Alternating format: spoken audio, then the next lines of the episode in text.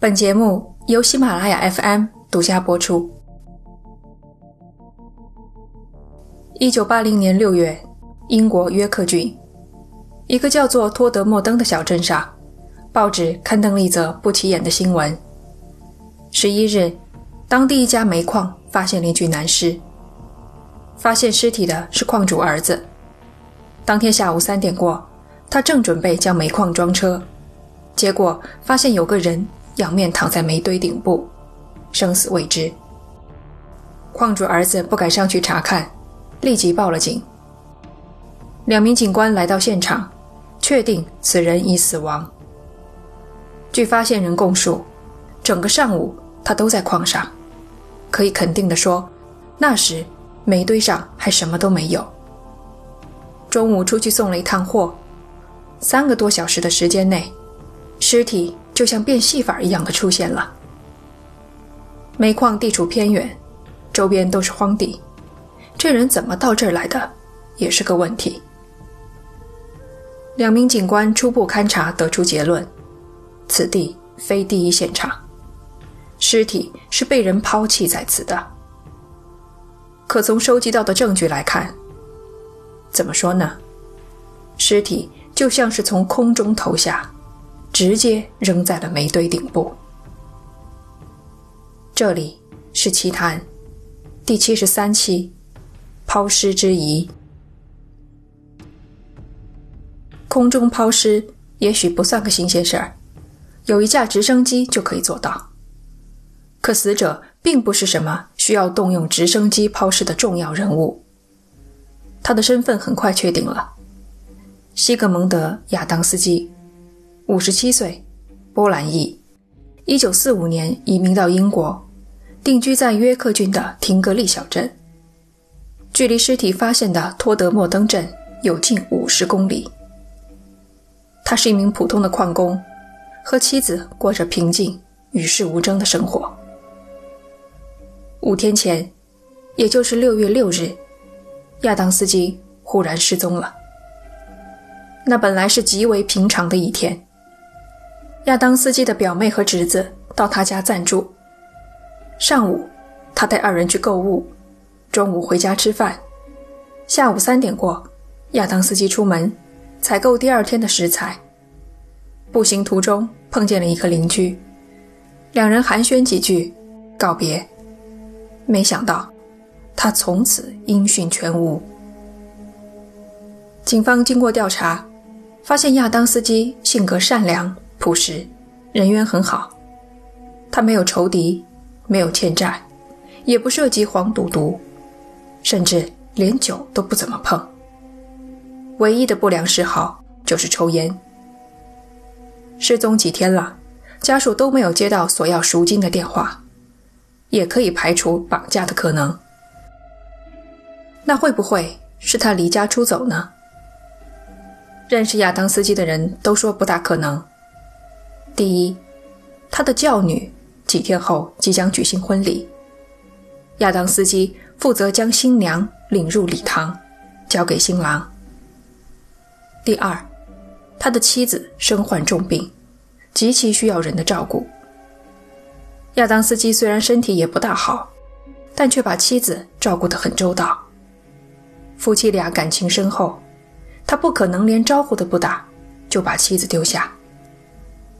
而且，据当天最后见到他的邻居回忆，他看上去精神不错，不像是有烦心事的样子。要概括的话，亚当斯基属于那种没有任何理由失踪的人。可他就是平白无故的消失了。发现尸体时，两位警官并不知道，这就是五十公里外廷格利镇失踪五天的亚当斯基。这两位警官，一位姓海格利，一位姓戈弗雷。请记住后面这位戈弗雷警官，他还会有重头戏。先爬上煤堆的是海格利。他确认了亚当斯基的死亡，随即叫戈弗雷也上来。戈弗雷见到尸体的第一反应是，这人就像躺在一张床上睡着了一般，那样的安详，毫无挣扎的样子。再看他的衣着，身穿西装，可穿得一塌糊涂。外套扣错了扣子，里面没有衬衣，光着身子穿马甲。裤子的拉链也没拉，鞋带系得草率马虎。海格力和戈弗雷当时就觉得，这身衣服不是死者自己穿的。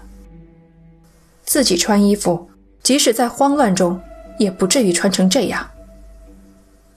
他们随即开始找尸体身上的伤口，简单的查看一番过后，在脸、脖子、肩膀上找到了红色的被灼伤的痕迹，像是被某种化学制品烧伤。上面还残留有黄绿色的胶状物，不知是引发灼伤的物质，还是涂上去缓解的膏药。一切都将通过尸检得到答案。除此之外，他们没有找到任何伤口，包括防卫性的伤口。却如尸体呈现的状态，死者死得很平静，没有挣扎。那么，这里？是第一现场吗？环顾整座煤堆，除了他们刚才爬上来留下的两行小道，就是一个表面整齐光滑的锥形，完全见不到被踩踏过的痕迹。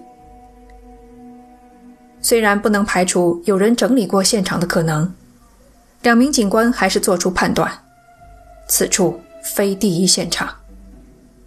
问题是。尸体如何被放到煤堆顶部的？大概有两种可能：第一，被拖上去。可是刚刚说了，煤堆没有踩踏过的痕迹。关键是死者的身上非常干净，如果是拖上来，身上肯定会有一块接触煤堆，变得特别脏。可是死者衣服上没有这样的污渍。第二种可能。被扔上去。这座煤堆有四米高，要扔到顶部没那么容易。来两个成年男子，一人抓手，一人抓腿，也许可以做到。但他们如何确保一次到位呢？尸体如果落在半坡滚下来，肯定会沾一身的煤灰。现在尸体身上干干净净，说明抛尸者一次成功。这种可能性大吗？综合考虑，两位警官一致认为，这不是一起自然死亡事件，需要把刑警叫来。刑警过来后，拍照，把尸体送去尸检。法医估测了死亡时间，在当天中午十一点到一点左右，恰好是煤矿厂没人的时候，距离发现尸体的时间也非常接近。只有两个多小时，然后通过检查胃内容物，可知死者当天没有进食。但是，过去的五天他都吃得不错，至少是吃饱了的。这还不算最奇怪的，死者的胡子只长出了一天的长度，也就是说，亚当斯基失踪的五天时间内。他不仅得以好好吃饭，还没忘刮胡子。如果他是主动离家，还说得过去；若是被人绑架，就令人费解了。世上哪有这么细心周到的绑匪？再来是伤口，几处灼伤经过鉴定，大约在两天前造成。黄绿色胶状物的样本被送往实验室进行进一步的分析。详细检查全身后，法医仅仅在手掌和膝盖上找到了几条非常浅的小伤口，再加右侧大腿的一道割伤，都不能算防卫伤，也没有致命伤。尸检结论：死因是心脏衰竭，但是导致心脏衰竭的原因难以判定。不过，这还是给了警方一些线索，至少。现在知道，亚当斯基在失踪的五天内过得不错，照常吃饭，还能刮胡子。这就必定会在周边留下生活过的痕迹，警方到处寻找目击证人，看是否有人见过亚当斯基。根据死者被灼伤这一点，又调取了全镇医院的病人记录。结果，既没有找到目击证人，也没有发现和亚当斯基相似的病人。警方进一步查出，亚当斯基在托德莫登镇没有亲人或朋友，以前从来没来过这儿。最后，胶状物的检测结果也出来了。实验室没能鉴别该物质，结论一栏里就一个单词：未知。亚当斯基死亡之前去过哪里？又是什么致其心脏衰竭而亡？他的尸体又为何出现在离家五十公里外的地方？太多的问题还没有得到解答。连法医自己都说，他对现在的结论并不满意。目前还不能排除犯罪的可能。他还说了这么一句话：“在我办过的一万多件案子中，这是最令我疑惑的一件。如果有人告诉我是 UFO 把死者的尸体丢在煤堆上的，我都不会太吃惊。”正因为这句玩笑话，戈弗雷警官从此和此案紧紧地捆绑在了一起。同年十一月的一个夜里，戈弗雷值夜班，有农场主报警，他的一群牛逃跑了。戈弗雷和同事东追西堵，牛群就跟鬼魅似的难觅踪影。大半个晚上，时间都耗在了这上面。快到五点，戈弗雷开车沿着一条乡间公路进入一片山谷，车前灯忽然照见路中间的某个东西。起初，他以为那是一辆双层巴士。可随着汽车缓缓靠近，他发现那东西竟是悬停在空中的。它的形状像一颗钻石，宽约七米，高四米左右。接近顶部三分之一的地方，有一圈像是控制面板的装置。它无声地悬在空中。距离地面一米多高，戈弗雷立即用车上的无线电联络警局，却只听到一阵杂音。他转而用个人的无线电，依然只有杂音。无线电失灵的情况并不罕见，尤其在进入山谷的时候，所以戈弗雷并没有慌张。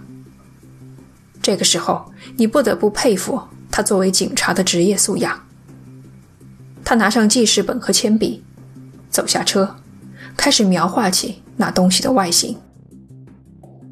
这个过程中，他看到了更多的细节。周围一圈地面上的树枝、垃圾都被气流卷起，像小型龙卷风一样盘旋。然而，往高处看，两旁的树木都是纹丝不动。戈弗雷还在画，前方忽然射出一道白色强光，几乎瞬间使其爆盲。等他再次回过神来，发现自己正在开车。他急踩刹车，满腹狐疑。回头看看，距离刚才的地方大概有四百米。想了很久，都想不起开过这四百米。再往前想，自己正在画画，然后射来了一束强光。再然后呢？发生了什么事？怎么一点印象都没有？心里慌得跟打鼓似的。他专门开回镇上接了一个同事，才敢返回来。此时的路面干干净净，什么都没有。戈弗雷下车，脚一踩在地上。惊讶地发现，鞋子脚趾的部位磨损严重，仿佛有人曾经在地上拖行他一样。戈弗雷还在想怎么回事，同事那边有了意外的收获。搜寻整晚都不见踪影的牛群，居然就在旁边的一座公园里，安安静静地挤在一起。那几天下雨，土地泥泞湿滑，可是周围却没有牛的蹄印。牛群就好像亚当斯基的尸体一样，是从空中投下来的。第二天返工后，戈弗雷发现自己前夜的经历已经在同事间传开了，大家纷纷打趣他，他也不恼，一笑了之。报纸也刊登了这则消息。原来，报社例行给警局打电话，询问前一天有无案件。值班同事就跟他们说了戈弗雷看见 UFO 的事情。事情一被公众知晓，性质就立刻不一样了。原本还只是警局内部的笑话，可在公众眼里，这是可信度极高的目击事件。因为警察是不会胡编乱造的。事情很快传开了。将近一年后，有人找到了戈弗雷。此人是曼彻斯特警局的一个部门主管。他接到下属报告称，在夜空中看到了奇怪的亮光。一路追查下来，查到了戈弗雷这里。他承认自己对 UFO 有兴趣。此次来找戈弗雷是出于私人目的。他还透露，根据他收集的资料，戈弗雷目击 UFO 那天晚上，还有别的目击事件。三名警员看到天空中有 Z 字形的物体。曼彻斯特有警员和民众也看到了不明飞行物。过去几年，英国各地陆续出现了 UFO 的目击报告。考虑到冷战的时局，上面对这些不明飞行物很重视。戈弗雷被说动了，带着他们一行三人前往目击 UFO 的地方，还原当时的情形。那三个人根据戈弗雷提供的信息，大致拼凑出了一条时间线，发现从射出白色强光到戈弗雷恢复意识，这中间消失了。二十到三十分钟的时间。于是，他们建议戈弗雷进行催眠，找回这部分失去的记忆。戈弗雷对催眠不屑一顾，不过试一试也无妨。主导催眠的是大学教授，绝对的专业人士，而且他们事先不知道戈弗雷是 UFO 目击者，只知道一年前发生了事故。导致他部分记忆丧失，因此提问不带有任何倾向性。催眠结束后，戈弗雷回看说过的话，简直不敢相信这是从自己嘴里说出来的。他回忆，白色强光包围了自己。后来，他仿佛漂浮在一个房间里，身边是一个穿白大褂的高个子。接着。他看到八个小机器人，身高和五六岁的孩子差不多，头长得像台灯。这些机器人和高个子一起给戈弗雷做各种检查，在他的左腿和右手腕上贴了某个东西。对了，房间里还有一只狗。戈弗雷对这些事情一点印象都没有。下来以后，他开始频繁地做噩梦。催眠进行了三次，被戈弗雷的上司察觉，命令他即刻停止。戈弗雷的叙述先在 UFO 爱好者中流传，后来突破了这个小圈子，捅到了媒体那里。媒体一看，戈弗雷是警察，办过亚当斯基的案子，亚当斯基一案仍有众多未解的谜团，还有法医说过 UFO 抛尸的话。齐全了。不管法医当时只是开了个玩笑，也不管戈弗雷的目击和亚当斯基一案到底有没有关系，报纸的头版头条标题都是这样的：近年来，近年来最难解的 UFO 谜题核心，是一个男人的神秘死亡。二零零五年，英国 UFO 研究协会的两名成员。详细调查了亚当斯基一案，通过走访其家人，发现了一些未曾披露的信息。原来，亚当斯基并没有新闻报道里说的那么期待教女的婚礼。他家出现了一些纠纷，表妹为了躲开家暴的丈夫，才来投奔亚当斯基。亚当斯基家的亲戚私底下都认为是表妹夫绑架了他。调查人员进一步查到，亚当斯基生前一直在接受理疗，类似于我们常听说的火疗，所以他脸上的灼伤可能是理疗操作不当造成的。但是，表妹夫为什么要绑架亚当斯基呢？他和妻子的矛盾与亚当斯基无关。绑架他有什么用？而且这一绑就是五天，中间还管他吃喝、刮胡子，理由何在？也有人认为亚当斯基是自杀。他申请了提前退休被拒绝，又面临照顾瘫痪妻子的重担，不堪重负之下选择了轻生。不过还是之前的问题。为什么要等五天才自杀？而且，亚当斯基想提前退休，就是为了照顾妻子。因为被拒绝就自杀，岂不违背初衷？这也不合理。至于戈弗雷，他的态度一直很谨慎，只坚称那晚的目击真实可信。至于催眠状态下的供述，不敢说一定是真的。他后来承认，自己那晚见到 UFO 后，对 UFO 也产生了兴趣，下来看了不少的书，也许潜意识受了影响。这两起事件彼此到底有无关系？亚当斯基一案谜底究竟是什么？我们短时间内都不会知道的，或许永远都将成为一个谜。尽管多年过去，人们对 UFO 的态度已然变得随意，可是这两个事件的所有档案，全部都被设成了机密。